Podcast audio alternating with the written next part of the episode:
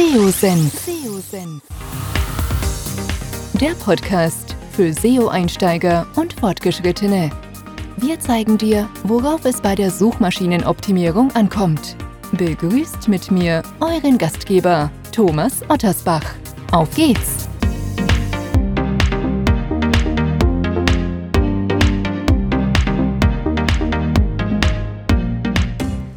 Darf euch recht herzlich zu einer weiteren Podcast-Episode willkommen heißen. Bevor es mit dem Podcast weitergeht, eine kurze Unterbrechung für unseren heutigen Werbepartner. Wenn ihr gezielt organische Sichtbarkeit für eure Webseite aufbauen wollt, benötigt ihr Tool-Unterstützung. Neben Google Analytics und der Google Search Konsole solltet ihr mindestens auch ein SEO-Tool im Einsatz haben, um nicht nur die eigene Sichtbarkeit und die Webseite zu überprüfen, sondern auch die eurer Wettbewerber. Lasst euch inspirieren, erfindet das Rad nicht immer neu. Ihr solltet eure Webseite ständig auf Fehler hin überprüfen, also on-page-seitig und auch bei der Textgestaltung solltet ihr euch nicht länger auf euer Bauchgefühl alleine verlassen. PageRangers bietet euch alle relevanten SEO-Analysen und unterstützt euch auch dabei, mit Hilfe verschiedener Recherche- und Benchmark-Analysen den perfekten Textinhalt zu kreieren. Am besten meldet ihr euch heute unverbindlich für einen 14-tägigen Test an und lasst euch von einem PageRangers Consultant einen Workflow aufzeigen, wie ihr mehr Sichtbarkeit mit eurer Seite aufbauen könnt. Wenn ihr Interesse haben solltet, einfach am besten anmelden unter seosenf.de slash seotool. Und für alle, die das Tool buchen wollen, gibt es auch noch einen Gutscheincode mit SEOsenf15 bekommt ihr 15% Lifetime, also solange ihr Kunde seid, also 15% Nachlass auf den monatlich zu zahlenden Tarif. Ich kann PageRangers nur empfehlen, testet es, ihr werdet überrascht sein. Heute geht es in unserem Podcast um die Keyword-Recherche nur bedingt, sondern vielmehr um die Such-Intent-Analyse und warum diese zwingend notwendig ist nach einer Keyword-Recherche.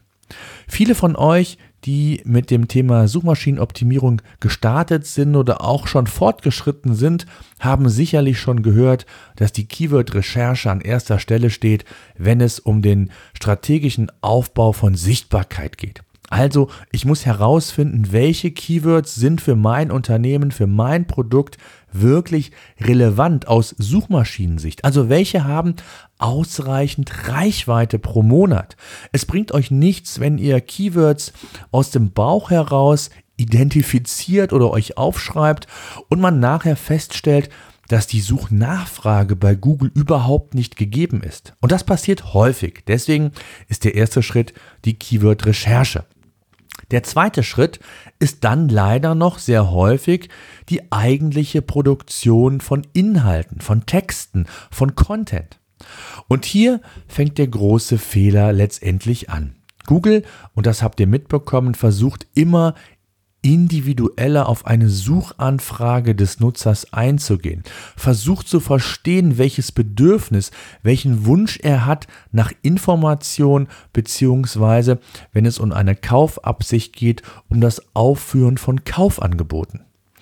Und genau hier fängt das Problem an. Wer heutzutage Content produziert, produziert den sicherlich in erster Linie für die Zielgruppe, keine Frage.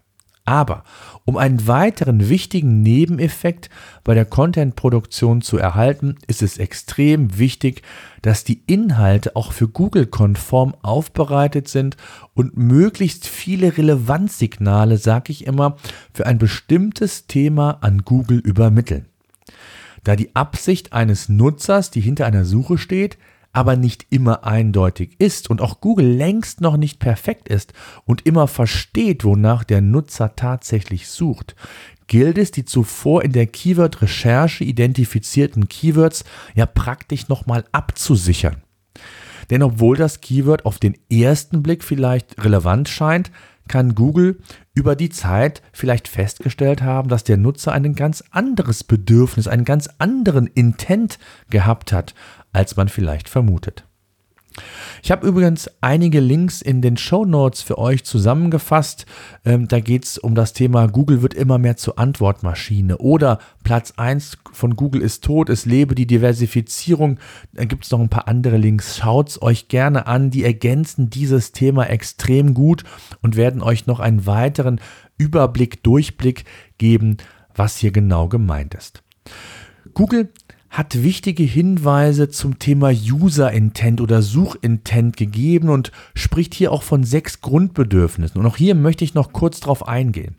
Insgesamt gibt es sechs Grundbedürfnisse zu differenzieren. Bevor ich aber darauf eingehe, nochmal ganz kurz und knackig die verschiedenen Suchtypen oder Keyword-Typen erklärt.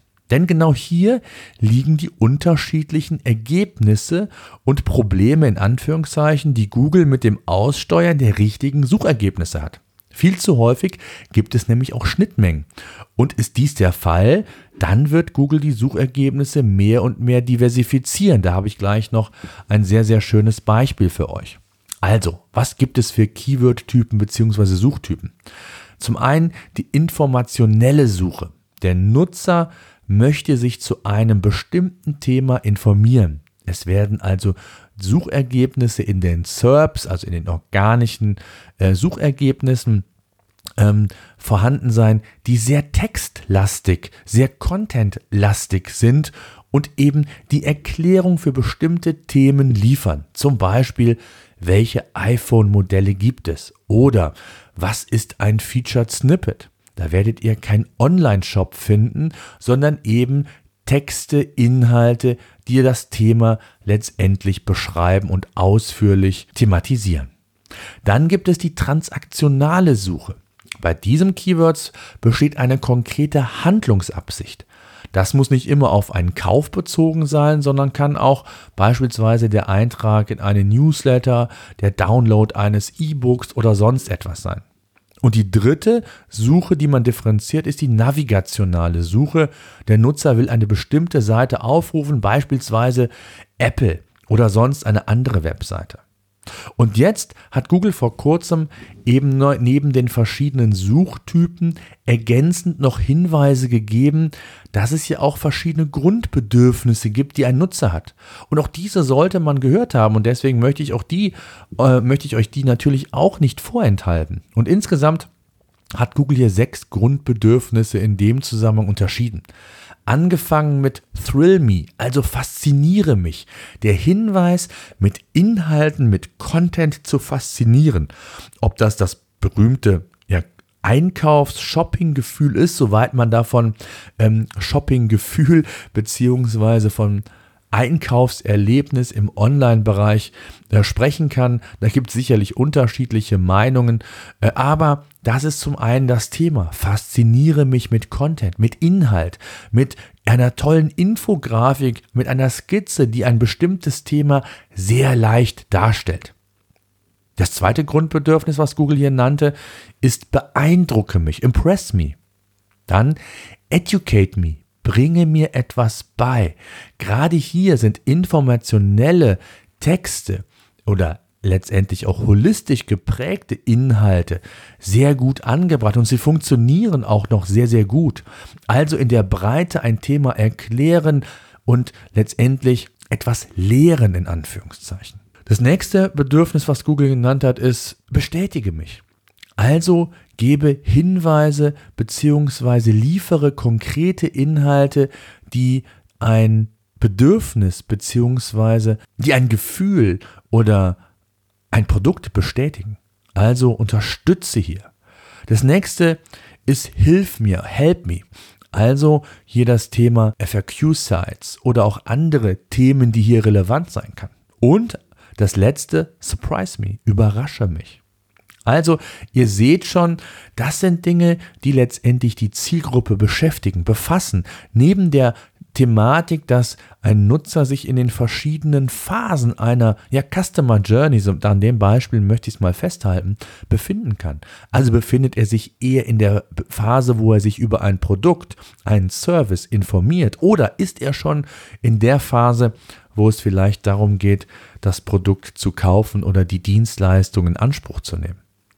Wer sich noch tiefer mit den Grundbedürfnissen beschäftigen möchte, hier habe ich in den Show Notes ein ganz tolles Video von Justin de Graaf von Google euch verlinkt. Er ist Head of Research and Insight bei Google und erklärt dort die Grundbedürfnisse eines Nutz Nutzers nochmal sehr, sehr genau, viel, viel besser, als ich das hier im Podcast gemacht habe. Um den Kreis aber jetzt zu schließen, gilt es eben zu verstehen, dass die drei Keyword- oder Suchtypen auch Schnittmengen haben können und mit den Grundbedürfnissen quasi sich überschneiden können. Und es durchaus sein kann, dass Suchanfragen aus der Kategorie Educate Me sowohl informationell, transaktional als auch navigational ausfallen könnten. Verständlich, denke ich, da die Bedürfnisse eine Absicht bzw. ein Intent auslösen und man muss hier entsprechend sich einfach in die Zielgruppe noch mehr hineindenken. Die Herausforderung liegt also letztlich darin, den Nutzer zum richtigen Zeitpunkt, ich habe es gesagt, den richtigen Inhalt zu bieten. Nicht nur bei Google, sondern kanalübergreifend. Also auch bei YouTube, in Social Networks, Business Networks, wenn ihr im B2B-Bereich tätig seid und, und, und. Gut möglich. Also, dass Google für ein bestimmtes Keyword herausgefunden hat, dass die Nutzerabsicht der Kauf eines Produktes war. Entsprechend wird Google Online-Shops in den SERPs, also in den organischen Listings, anzeigen. Wenn ihr dann beispielsweise keinen Online-Shop habt, habt, aber ebenfalls Sichtbarkeit für das Keyword aufbauen wollt, mit einem holistisch geprägten Text beispielsweise, dann vergesst es, ihr werdet zu einer hohen Wahrscheinlichkeit nicht in den Top 10 beziehungsweise auf den Top-Platzierungen bei Google, Google landen, es sei denn, die Suchintent-Analyse hat etwas anderes ergeben. Umgekehrt kann es auch sein, dass ihr als Shopbetreiber Keywords identifiziert habt, die nach Suchintentprüfung eher auf eine informative Seite oder auf Ergebnisse abgezielt haben. Wenn ihr dann plant, mit eurem Online-Shop oder eurer Produktdetailseite Sichtbarkeit für dieses Keyword aufzubauen, ebenfalls unrealistisch, lasst es sein. Da Google immer individueller versucht, auf die Suchnachfragen einzugehen und die Suchergebnisse nicht immer auf den ersten, ja in Klammern würde ich sagen, und zweiten Blick logisch erscheinen, ist es extrem wichtig, eben die Keywords aus der Keyword-Recherche eben nochmal auf den tatsächlichen Suchintent zu überprüfen. Wenn Google keinen bestimmten Suchintent identifiziert hat, dann diversifiziert Google und versucht eben herauszufinden, welcher Intent hier sein könnte. Da habe ich gleich noch ein tolles Beispiel für euch, beziehungsweise sogar zwei. Und da SEO oder auch das Online-Marketing an sich generell doch sehr dynamisch sich entwickelt hat in den letzten Jahren, gilt es, die Keywords immer mal wieder auch zu hinterfragen. Suchvolumenschätzungen zu prüfen. Also habt ihr ausreichend Reichweite zur Verfügung und könnt ihr euch weiterentwickeln mit eurem Geschäft, auch was Potenzial insgesamt angeht. Und eben auch natürlich, was den Suchintent angeht, auch der kann sich mit der Zeit verändern. Das müsst ihr jetzt nicht wöchentlich oder monatlich machen, aber immer mal wieder hier zu schauen und auch zu beobachten, wie sich Reichweiten entwickeln, ist ganz extrem wichtig und dann dient eben diesen, diese Keyword- bzw. Suchintent-Analyse als ein wichtiges Werkzeug. Google testet nämlich extrem viel. Auch das müsst ihr wissen, dürft ihr nicht vergessen. Und bei größeren Schwankungen nicht gleich in Panik geraten. Auch das gehört zur Suchmaschinenoptimierung dazu. Ende letzten Jahres hat Google ja für sehr viel ähm, neue Google-Updates gesorgt. Da gab es schon mal sehr große Schwankungen in bestimmten Branchen. Ich nenne nur mal hier den Gesundheitsbereich. Aber das soll heute nicht Thema sein. Auch da habe ich Podcast-Episoden zu gemacht. So, kommen wir zu zwei Beispielen. Das erste Beispiel, die Älteren unter euch werden die Firma Nero vielleicht noch kennen. Damals ging es um CD-Brenner. Die Firma gibt es heute noch mit anderen Schwerpunkten, was das Produktsortiment angeht. Und wenn ihr bei Google mal Nero in den äh, Suchschlitz eingebt, so wird deutlich, wie diversifiziert die Suchergebnisse bei Google hier ausfallen können. In erster Linie scheint für Google klar zu sein, dass die meisten Nutzer bei der Eingabe des Keywords Nero nach dem Kaiser Nero suchen und nicht nach der Hardware Company. Würdet ihr auf Teufel komm raus also versuchen, ohne den Suchintent zu prüfen, Sichtbarkeit aufzubauen, Content zu produzieren, viel Geld in, in Grafiken, mögliche Texte, was auch immer zu investieren, würde der Output wohl eher ja, enttäuschend ausfallen. Das Keyword scheint kein riesiges Reichweitenpotenzial oder Reichweitensprünge zu haben, sofern ihr das Unternehmen Nero seid. Ich habe einen Screenshot in den Show Notes hinterlegt. Schaut euch das an. Den Link äh, findet ihr ganz einfach unter www.seosenf.de slash 118, also die 118. Podcast-Episode. Dort findet ihr alle Links, dort findet ihr die Screenshots und das ganze Thema auch nochmal zusammengefasst. Um insgesamt qualifizierte Reichweite also aufbauen zu können, ist es wichtig, dass der Content möglichst optimal auf den Suchintent angepasst ist und man eben nicht einfach blind Content produziert. Das ist nicht nur ineffizient, sondern auch nicht zielführend für, die, für den qualifizierten Reichweitenaufbau. Da geht es ja drum.